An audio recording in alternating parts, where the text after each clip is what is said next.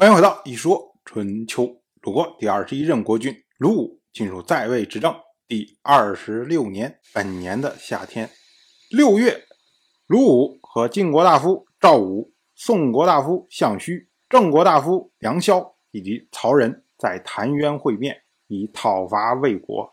当时呢，重新划定了魏国七邑的边界，将魏国西部边境邑市的六十个邑。通通呢都划给了孙氏。换句话说呢，经过这次澶渊之会，魏国呢就分成了一大块和一小块。小块的就是以七邑为中心，孙氏封地这块；大块的呢，则是以魏国国都为中心，原来魏国的这块。晋国的意思就是说，你七邑不断的受到了魏国的威胁，是因为你的力量比较弱，所以呢，我增强你的力量，削弱魏国的力量。这样呢，虽然你七邑还是打不过魏国，但是呢，自保已经足够了。春秋记录这件事情为：公会晋人、郑良萧、宋人、曹仁于谭渊。之所以不提赵武，是为了尊重鲁武。我们要说啊，鲁国已经出现过好几次这样的情况了，也就是晋国让你来参会，然后呢，鲁国的国君颠颠颠就去了。可是到了会场一看，哎，别的国家通通派来了都是大夫，变成他自己秃杆一个国君和一群大夫一块开会，这个太丢人了。所以呢，春秋记录的时候特别不提赵武，含糊的继承晋人，这样的话感觉说好像鲁武去参会的时候，晋国作为主会者派出来的是国君，哎，那这样的话不是鲁武一个国君秃杆在那儿跟一大群大夫开会。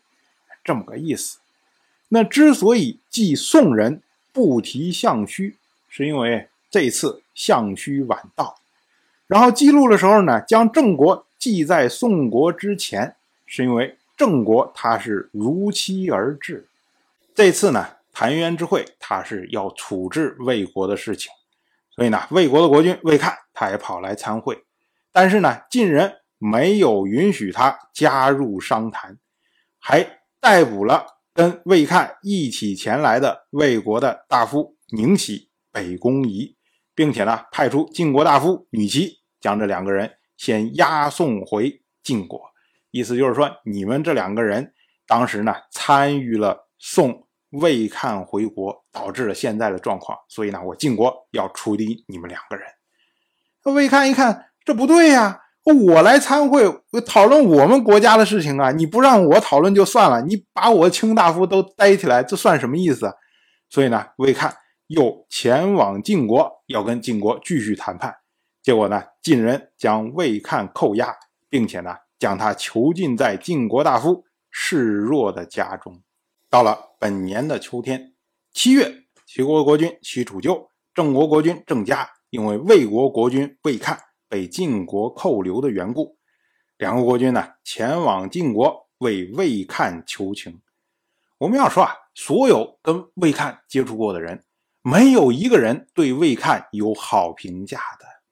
像魏看的嫡母定姜就说魏看是没心没肺。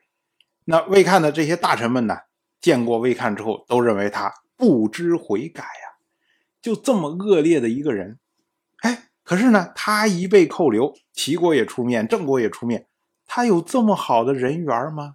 哎，当然不是啊。我们要说啊，魏看之所以被晋国所扣留，起因呢，是因为魏看和魏国大夫孙林父之间的纠纷。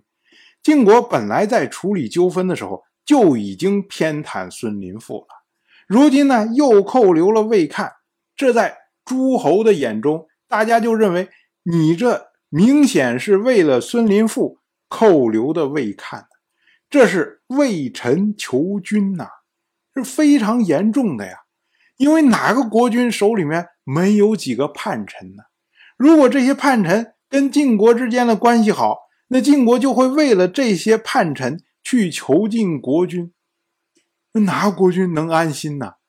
所以呢，魏看这件事情如果不能善了的话，那诸侯这些国君们都会人心惶惶啊，不知道如何自处。由此魏看一味扣留，这齐国要出面，郑国要出面，哎，都是要看晋国到底是什么意思。当然，我就这么一说，您就那么一听。感谢您的耐心陪伴。